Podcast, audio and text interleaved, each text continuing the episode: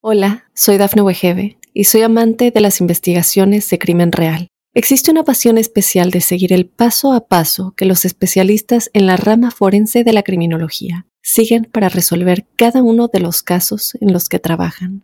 Si tú, como yo, eres una de las personas que encuentran fascinante escuchar este tipo de investigaciones, te invito a escuchar el podcast Trazos Criminales con la experta en perfilación criminal, Laura Quiñones Orquiza en tu plataforma de audio favorita. Estas son las noticias más destacadas del momento. Aseguran que las hijas de Vladimir Putin recibirán castigo. Biden nomina a la primera mujer al frente de rama militar en la Guardia Costera. Mariupol denunció que Rusia utiliza crematorios móviles para reducir a cenizas los cadáveres de los ucranianos asesinados. Bloquean paquete económico de 10 mil millones en Estados Unidos. Hola, ¿qué tal amigos y amigas de Mundo Hispánico? Les saluda Santiago Guevara dándoles una cordial bienvenida. De inmediato comenzaremos con las informaciones. Estados Unidos y sus aliados de Occidente planean imponer más sanciones sobre Rusia. Las nuevas penas incluirán una prohibición a todas las nuevas inversiones en Rusia, apuntó The Associated Press. Entre otras medidas que se le impondrán a Rusia están las sanciones más duras sobre sus instituciones financieras y las empresas que son propiedad del Estado, además de sanciones sobre funcionarios del gobierno y sus familiares, de acuerdo con la secretaria de prensa de la Casa Blanca, Jem Psaki. Pero las que están en la mira serían las hijas de Putin. El presidente de Rusia conocido tener dos hijas con su ex esposa, Lyudmila Putin.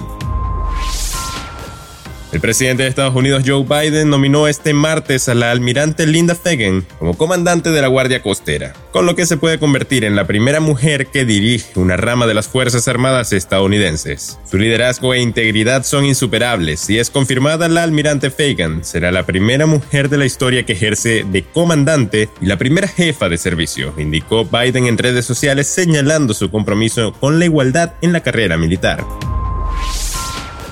El alcalde de Mariupol, Vadim Boyshenko, denunció este miércoles que las tropas rusas que mantienen cercada esa ciudad ucraniana están tratando de tapar sus huellas y han comenzado a operar con crematorios móviles para hacer desaparecer las huellas de sus crímenes. En un mensaje en su canal de Telegram, el funcionario dijo que después del genocidio generalizado cometido en la ciudad de Busha, los principales líderes de Rusia han ordenado la destrucción de cualquier prueba de los crímenes cometidos por su ejército en Mariupol, la ciudad portuaria del sur de Ucrania, que está asediada y es objeto de bombardeos desde hace días.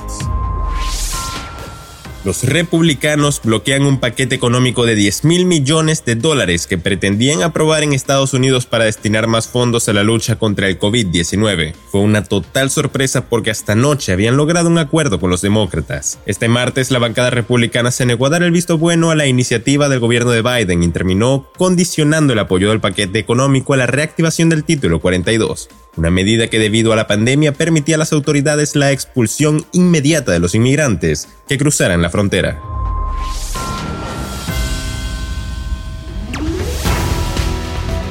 Bien amigos, de esta forma ponemos punto final a esta emisión de Mundo Now. Les ha informado Santiago Guevara recordándoles que en Mundo Hispánico estamos a tan solo un clic de la información. Hola, soy Dafne Wegebe y soy amante de las investigaciones de crimen real. Existe una pasión especial de seguir el paso a paso que los especialistas en la rama forense de la criminología siguen para resolver cada uno de los casos en los que trabajan. Si tú, como yo, eres una de las personas que encuentran fascinante escuchar este tipo de investigaciones, te invito a escuchar el podcast Trazos Criminales con la experta en perfilación criminal, Laura Quiñones Orquiza, en tu plataforma de audio favorita.